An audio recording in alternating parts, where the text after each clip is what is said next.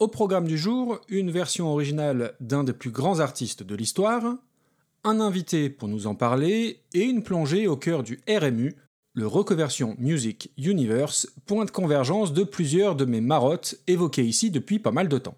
Allez, c'est parti, générique.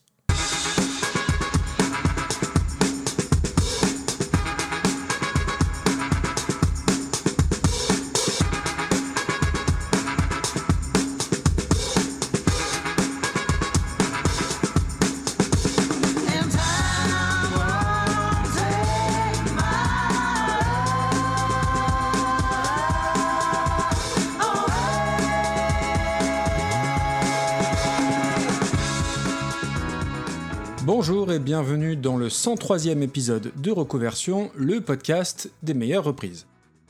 Alors en fonction du calendrier de sortie du dernier Super Cover Battle en date, il se peut que vous ayez un peu deviné le groupe programme du jour et qui va signer la reprise de Ashes to Ashes qui clora l'épisode. Mais comme je n'ai aucune visibilité sur la parution des sorties au moment où j'écris ces lignes et où je les enregistre, faisons comme si de rien n'était et reprenons le cours normal de l'émission.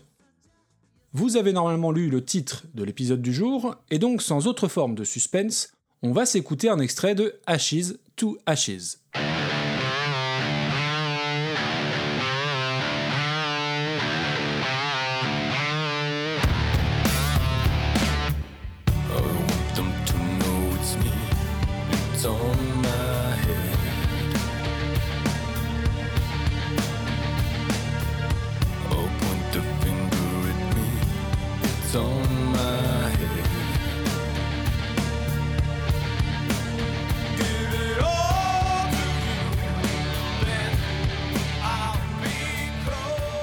Alors non, évidemment, l'épisode sera consacré au morceau homonyme de David Bowie, mais il y a une règle immuable qui stipule, qui dit, qui raconte qu'il ne faut jamais rater une occasion de diffuser Face No More, qui chantait donc en 1997 Ashes to Ashes, un titre qui à ma connaissance n'a aucun début de lien avec la chanson dont on va parler. Alors Ashes to Ashes de Bowie, ça fait partie des trucs que j'ai l'impression d'avoir toujours connus, ce qui est chronologiquement possible puisqu'elle sort en 1980, et que de mon côté, j'arrive en décembre 1981. Alors le 6 précisément, si vous voulez le noter dans votre agenda. Allez-y, notez. Alors si je connaissais le single, je connais moins l'album dont il est issu, Scary Monster and Super Creeps, et c'est l'avantage d'avoir découvert Bowie sur le tard, hein, ce qui est mon cas, c'est que son œuvre est tellement importante, voire intimidante, qu'on a toujours des nouvelles choses à découvrir à son sujet. Et du coup, j'ai décidé, à l'instar de mon épisode précédent, de laisser le micro à un invité qui, là encore, parlera bien mieux que moi du morceau en question.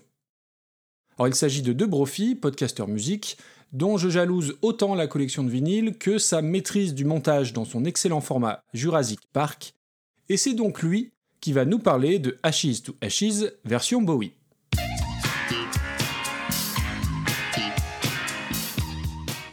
Bonjour Maxime, et bonjour aux auditeurs et auditrices de Reconversion. Je suis très heureux d'avoir été invité à vous parler d'Ashes to Ashes, qui est l'un de mes singles préférés de Bowie, mais également un condensé de tout son génie en une chanson et de cette capacité qu'il avait à faire d'un objet complexe un tube efficace, là où d'autres se seraient tiré une balle dans le pied.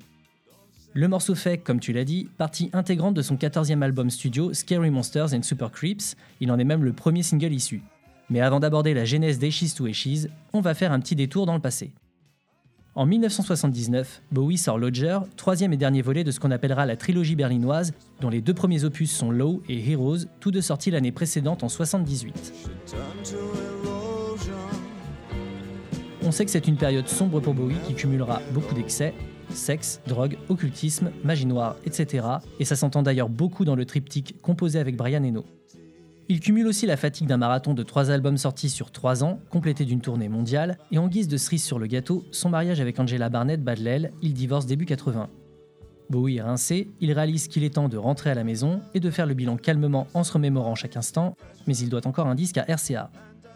Il réunit une semaine après son divorce la même équipe de musiciens qui l'accompagnent depuis le début des années 70, et son producteur et ami Tony Visconti pour les driver sur son prochain album, qu'il voit comme une sorte de purge, de renouveau, une œuvre cathartique, mais à la fois pop, bourrée de références au passé, bref, cet album doit boucler quelque chose pour lui artistiquement et humainement. Et vous verrez qu'Echis to Echis coche à lui seul toutes ces cases. Sa seule base de création, c'est une chanson nommée Tired of My Life, qui deviendra It's No Game sur l'album, que David a dans ses cartons depuis l'âge de 16 ans. Et vous verrez que partir de ce point-là n'est pas un détail anodin. L'équipe se rend à Manhattan, à l'Avatar Studio rebaptisé depuis Power Station mi-février 80. Ils boucleront l'enregistrement des pistes d'accompagnement en seulement 15 jours, dont People Are Turning to Gold, qui deviendra quelques mois plus tard Ashes to Ashes.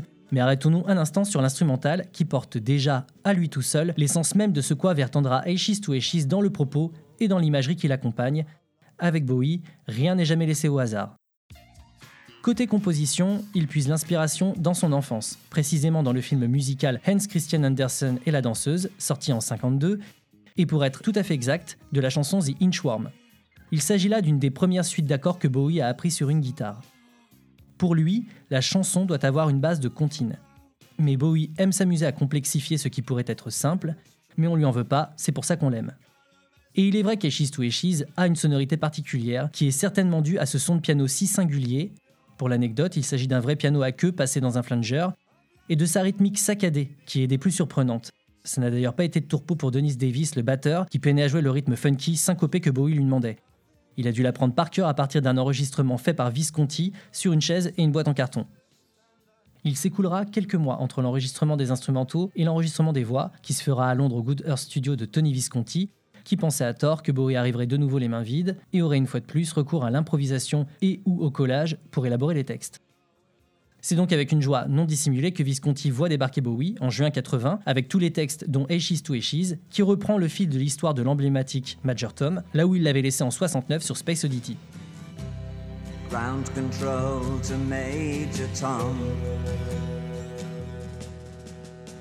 Et c'est là que ça devient intéressant.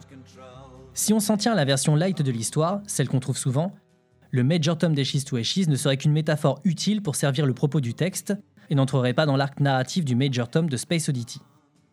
Ma théorie à moi confirme et infirme ça à la fois, et les propos de Bowie que j'ai trouvés sur le sujet étayent quelque peu ma pensée. Le Major Tom de 69 et celui de 80 sont les mêmes car le Major Tom, c'est Bowie dès le départ, cet astronaute qui part à la conquête de l'espace et s'y perd, c'est Bowie qui part à la conquête du monde et du succès et se perd dans les excès. En bouclant l'arc narratif de ce personnage, il fait la synthèse de ses 11 dernières années d'immenses succès et d'extrême décadence. Pour lui, reprendre le fil de ce personnage, c'est une métaphore de quête de l'innocence perdue, mais également un message qui dit Ok, j'ai merdé, je me suis perdu, mais désormais je vais bien. Ça explique en partie pourquoi, d'ailleurs, avant d'être appuyé par un texte, Ashes to Ashes, alors qu'il n'était encore que People Are Turning to Gold, a puisé son essence dans une référence enfantine de Bowie. Nous sommes une fois de plus dans la thématique de quête d'innocence. Mais les références ne s'arrêtent pas là.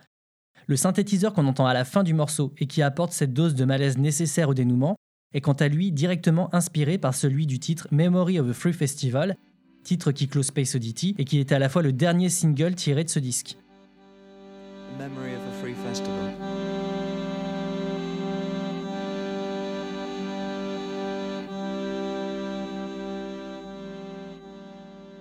Côté visuel, les références sont aussi nombreuses. Je ne vais pas toutes les lister, je m'arrêterai juste sur le choix d'Avatar de Bowie, Pierre le clown, qu'on retrouve à la fois sur la pochette et dans le clip. Maxime, ma coulrophobie te dit merci. Ce choix trouve sa source aussi dans Space Oddity. Sur le dos de la pochette est présent un dessin cryptique de George Underwood sur lequel il y a plusieurs personnages féeriques ou glauques au choix, dont un Pierrot tenant dans ses bras une vieille femme. L'imagerie, il faut le préciser, est également fortement inspirée par les nouveaux romantiques, un courant musical et vestimentaire associé à la New Wave, dont Bowie est très friand à ce moment-là de sa carrière, et en plus de se voir, ça s'entend. Ashes to Ashes est un morceau hybride soit, un titre pop, certes, mais il porte les stigmates assumés de la New Wave. Le single sort le 8 août 1980, soit un mois avant l'album, et grimpe rapidement au numéro 1 des ventes au Royaume-Uni. C'est à ce jour-là le single le plus vendu de Bowie, et c'est un peu fou quand on sait que Bowie ne fera qu'une télé avec ce titre. Et c'est une double victoire pour lui qui s'était lancé le défi de réussir à faire un carton plein en plaçant le mot junkie dans un titre qui était destiné aux radios. Ça peut paraître un peu désuet de nos jours, mais faut recontextualiser. Le clip marquera son époque et contribuera grandement à populariser Ashes to Ashes. Il s'agit à l'époque du clip le plus cher jamais réalisé, 25 000 livres, soit 28 200 euros environ, ce qui peut paraître dérisoire de nos jours, mais encore une fois, il faut remettre ce budget dans son contexte. Et en bon control freak, c'est Bowie qui l'a storyboardé, en partie réalisé et qui a supervisé le montage. J'ajouterai une chose qui peut être un détail pour certains, mais qui pour moi est vraiment symbolique d'une époque, et a certainement aussi contribué au succès du 45 tours en Angleterre, Des jeux de timbres à l'effigie de Bowie en Pierrot ont accompagné la vente des 100 000 premiers exemplaires vendus. On a souvent tendance à oublier ô combien le merchandising et la qualité des supports avaient une importance et pouvaient changer la donne dans les années 80. Eschis ou Eschis fait partie des titres emblématiques de Bowie et a depuis été samplé et repris bon nombre de fois. Mais ça, c'est Maxime qui va vous en parler.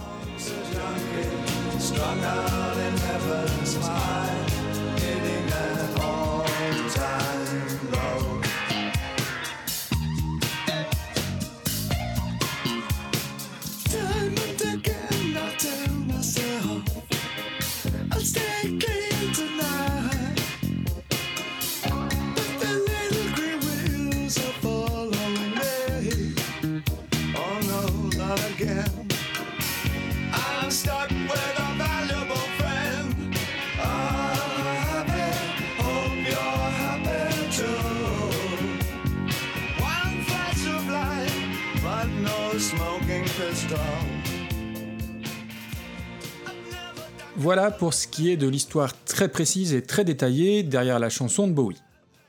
Un grand merci à De Brophy. Une fois encore, si vous ne le connaissez pas, ruez-vous sur son podcast Jurassic Park avec l'une des meilleures taglines du genre, à savoir le format court qui t'en dit long sur tes artistes préférés. C'est ultra documenté, ça va à 200 à l'heure avec énormément de références et de virgules sonores dans le montage, et deux épisodes récents étaient justement consacrés à Bowie. Comme tous les grands tubes, Ashes to Ashes a eu droit à beaucoup de reprises. Parmi les plus connues, on trouve celle de Tears for Fears, dont j'ai hésité à parler tellement c'est le pire nom de groupe à prononcer pour moi. Il y eut aussi Upper Fuck Circle, pas beaucoup plus simple à dire, qu'il a reprise en live, mais ça n'est pas vers eux que je vais me tourner, mais vers une formation bien plus récente, dont je voulais vous parler depuis très longtemps. Et disons-le d'emblée, voilà encore un épisode prétexte, dans le sens où vous l'entendrez, la cover est plutôt très fidèle à la version de Bowie sans forcément la transcender. Mais la musique originale du groupe, elle par contre, peut vous emmener très très haut. Allez, direction la Californie à la rencontre de quatre musiciennes de très haut vol.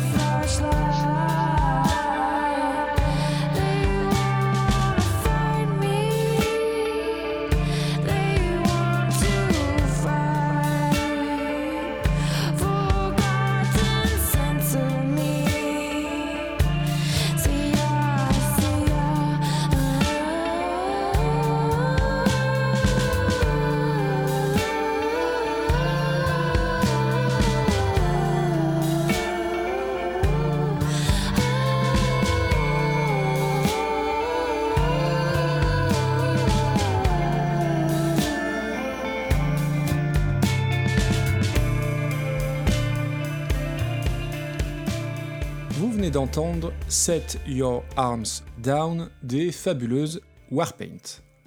Alors c'est pas le premier titre de leur discographie, je fais les choses un peu dans le désordre, mais c'est le tout premier morceau que j'ai entendu d'elle, sans doute très peu de temps après sa sortie, aux alentours de 2011 ou 2012. Et j'adore littéralement cette chanson, ce son très aérien, très vaporeux, lancinant, presque langoureux je dirais, et assez représentatif du son Warpaint à ce moment-là. Alors j'ai beaucoup de choses à dire sur elle, vous verrez au fil de l'épisode qu'on est en plein cœur donc du RMU, le Reconversion Music Universe, et il y a pas mal d'extraits que j'aimerais vous diffuser.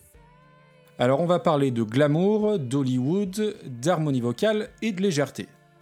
Mais on va reprendre les choses de façon chronologique. Alors les Warpaint se forment de façon très précise le 14 février 2004, jour donc de la Saint-Valentin, à Los Angeles. Alors ça tient peut-être davantage de la légende, mais c'est en tout cas ce qu'on trouve sur différentes sources internet. On trouve dans la formation originale deux amis d'enfance, Emily Cocal à la guitare, Teresa Weyman à l'autre guitare, ainsi que deux sœurs, Jenny Lindbergh à la basse et Shannon Sosamon à la batterie. Information qui a son importance, les quatre musiciennes sont également toutes chanteuses.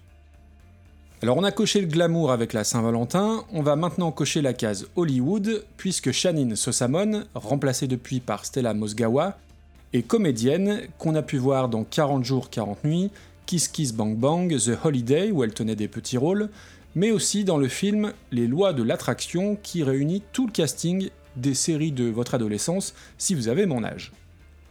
Alors si vous l'avez vu, faites-le moi savoir. Sur le papier en tout cas, ça n'a pas l'air d'être Citizen Kane, mais je peux me planter. Alors nos quatre américaines, je l'ai dit, sont californiennes, et il s'avère qu'Emily Cocal, l'une des chanteuses guitaristes, va fréquenter et fricoter au début des années 2000 avec un musicien américain bien connu qui va l'inviter à poser sa voix sur une des chansons de son groupe. Ce groupe, c'est les Red Hot Chili Peppers, et c'est donc le retour du sous-préfet John Frusciante dans Recoversion. Pour ce qui est du titre où Emily Cocal prête sa voix, c'est Desecration Smile sur le très dispensable Stadium Arcadium en 2006, et je ne vous mets pas d'extrait parce que sa participation y est à peine perceptible. Toujours est-il qu'être une musicienne qui fréquente John Frusciante, j'imagine que ça doit ouvrir quelques portes et faciliter certaines choses. D'ailleurs, le premier EP du groupe, Exquisite Corpse, qui sort en 2010, est justement mixé et arrangé par John Frusciante himself.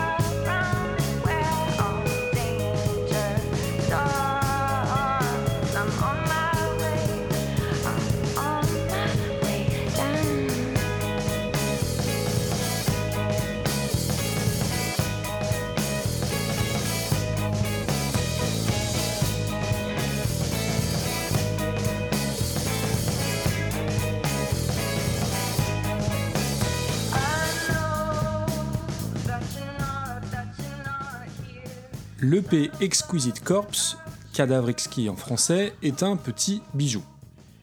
La musique est aérienne, délicate et on vogue entre influences shoegaze et pop très éthérées pour des musiciennes qui se revendiquent de formations comme Cocteau Twins ou Siouxsie and the Benches. Et puis il y a cette espèce de truc volontairement bancal dans certaines rythmiques qui suggère une approche un peu plus complexe qu'à la première écoute.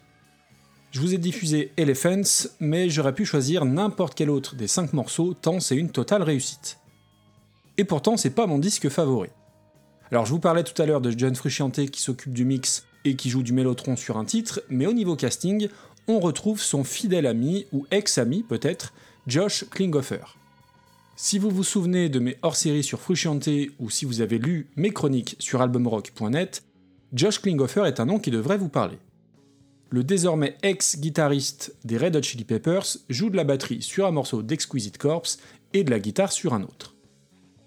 le succès de ce premier EP leur ouvre les portes de tournées importantes, notamment en première partie de The XX, quand je vous disais qu'on resterait dans le Reconversion Music Universe, et Super Cover Battle par la même occasion, et 2010 voit la sortie de leur premier album, The Fool, dont vous avez entendu un extrait tout à l'heure. L'album est encore excellent, les critiques élogieuses pleuvent de partout, tant pour les compos que pour le son et la tonalité globale de l'ensemble, qui invite clairement au lâcher-prise, voire à la luxure la plus débridée. C'est le premier disque que j'ai connu d'elle, et pourtant ça n'est toujours pas mon préféré, mettant à mal ma fameuse et fumeuse théorie du premier album. Je trouve que The Fool est un peu longuet, et surtout la deuxième moitié me semble un cran en dessous et il faudra attendre 4 longues années pour avoir la suite, l'éponyme Warpaint.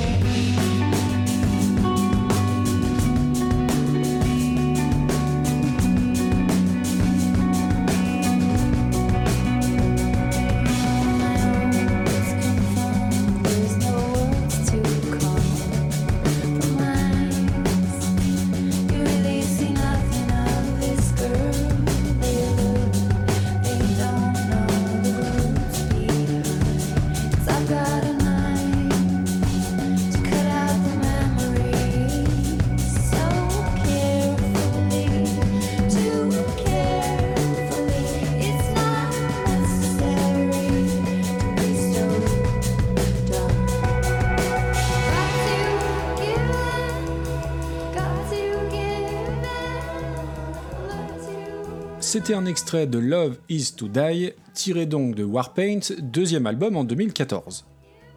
Un deuxième disque un peu plus aventureux et quelque part plus minimaliste, en tout cas c'est la volonté du groupe, mais on y retrouve ce qui fait le sel, le charme de Warpaint, à savoir cet assemblage de voix à l'image du sublime visuel du disque où on voit les visages des quatre musiciennes entremêlés sur un fond sépia. Vraiment, allez voir la pochette, je trouve que c'est une des plus réussies dans le genre.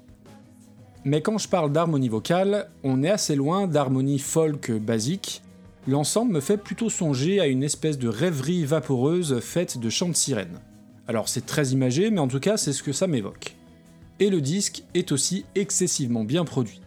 Alors pas de John Frusciante cette fois-ci, mais deux autres grands noms, à savoir Nigel Goodrich, fidèle collaborateur entre autres de Radiohead, et Flood, mythique faiseur de sons de U2 à Nick Cave en passant par New Order ou Dépêche Mode. Au passage, anecdote inutile et donc indispensable, le surnom Flood, inondation en français, fait référence à sa maladresse en début de carrière où il passait son temps à renverser du café sur les consoles de mixage. Revenons à Warpaint, l'album, qui est un succès et qui leur ouvre les portes des grands festivals, Glastonbury et Coachella en tête, le festival hype par excellence. Et il faut bien le dire, le terme hype ou branché peut totalement être associé aux quatre américaines. Alors c'est pas tant qu'elles cultivent ça, mais elles y échappent difficilement. Déjà, elles sont californiennes, bon après tout c'est pas de leur faute si elles sont pas d'un bled paumé du Wyoming, mais comme n'importe quel groupe ayant un minimum de succès, la presse va s'empresser de leur coller des surnoms, alors il y a eu les Pity californiennes ou les sorcières emo rock. Des surnoms complètement cons si vous voulez mon avis. Après, oui, effectivement, elles sont toujours super bien fringuées, avec un côté hipster un peu assumé, et à la fois on s'en cogne un peu. Et si on ajoute à cela le fait qu'un extrait de Love is to Die fut utilisé pour une campagne Calvin Klein, vous comprenez pourquoi ça peut être facile de tomber dans le piège si on gratte pas un peu davantage leur musique, qui par bien des côtés peut aussi être affublée de l'étiquette art rock, ce qui ne veut pas dire grand chose. Et pour rajouter une ligne aux pages carnet rose non qui vont bien, Jenny Lillenberg est alors en couple avec Chris Cunningham, célèbre réalisateur de clips, de Frozen de Madonna, en passant par Come to Daddy d'Afex Twin ou All is Full of Love de Björk. Et pour revenir à l'album, les quatre musiciennes expliquent dans les différentes interviews de l'époque avoir été un peu plus influencées par le hip-hop, ce qui entre nous ne saute clairement pas aux oreilles, mais elles ont un morceau au nom d'un de leurs rappeurs préférés, Biggie, en référence à Notorious Big.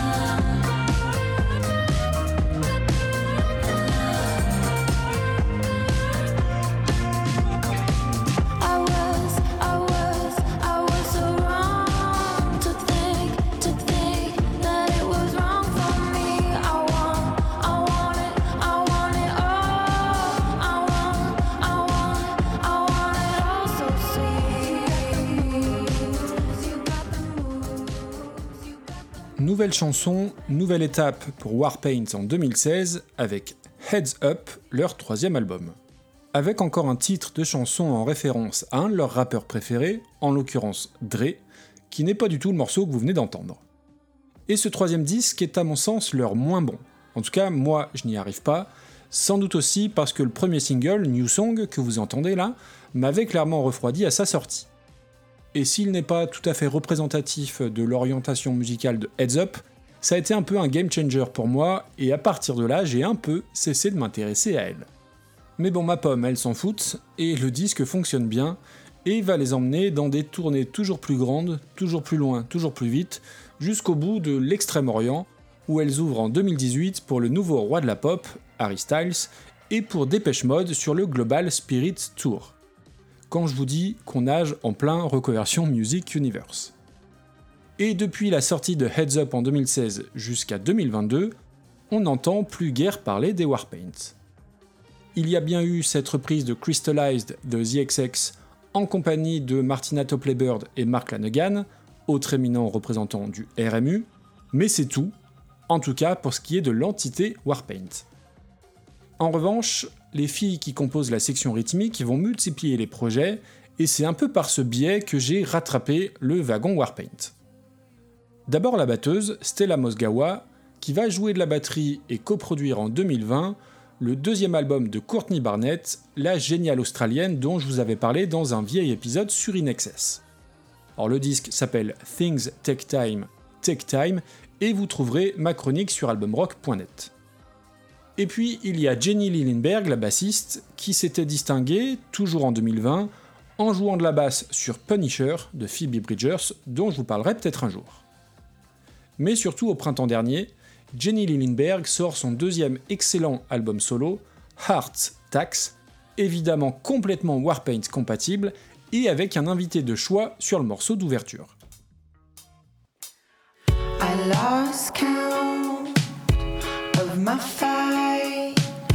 Lost trust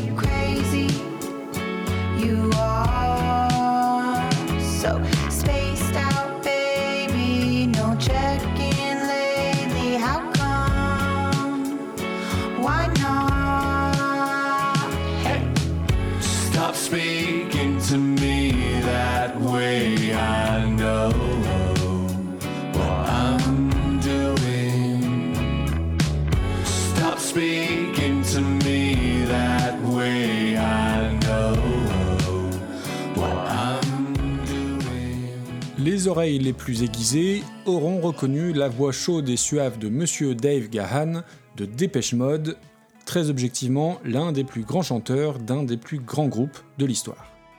Et l'album de Jenny Lee Lindbergh est vraiment très bon. On retrouve ce voile vaporeux qui entoure la musique de Warpaint.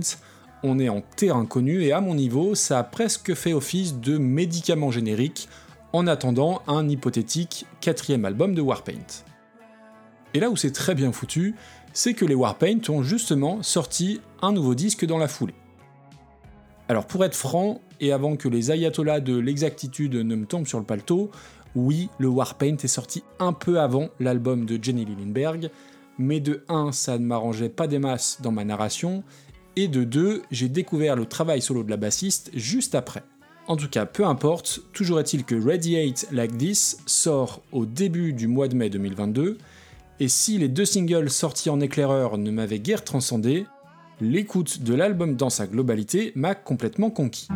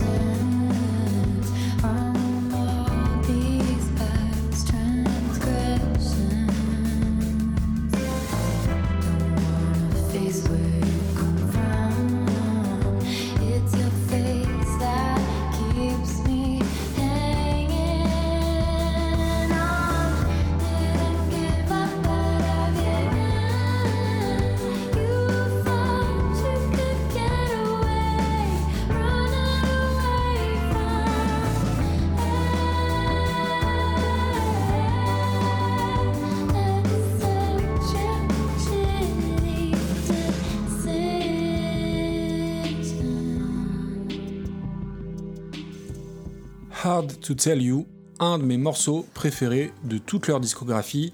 C'est un titre qui prend son temps dans sa construction, avec cette basse typiquement Warpaint sur le refrain, et une ambiance quelque part entre The XX et Pure Shore des All Saints.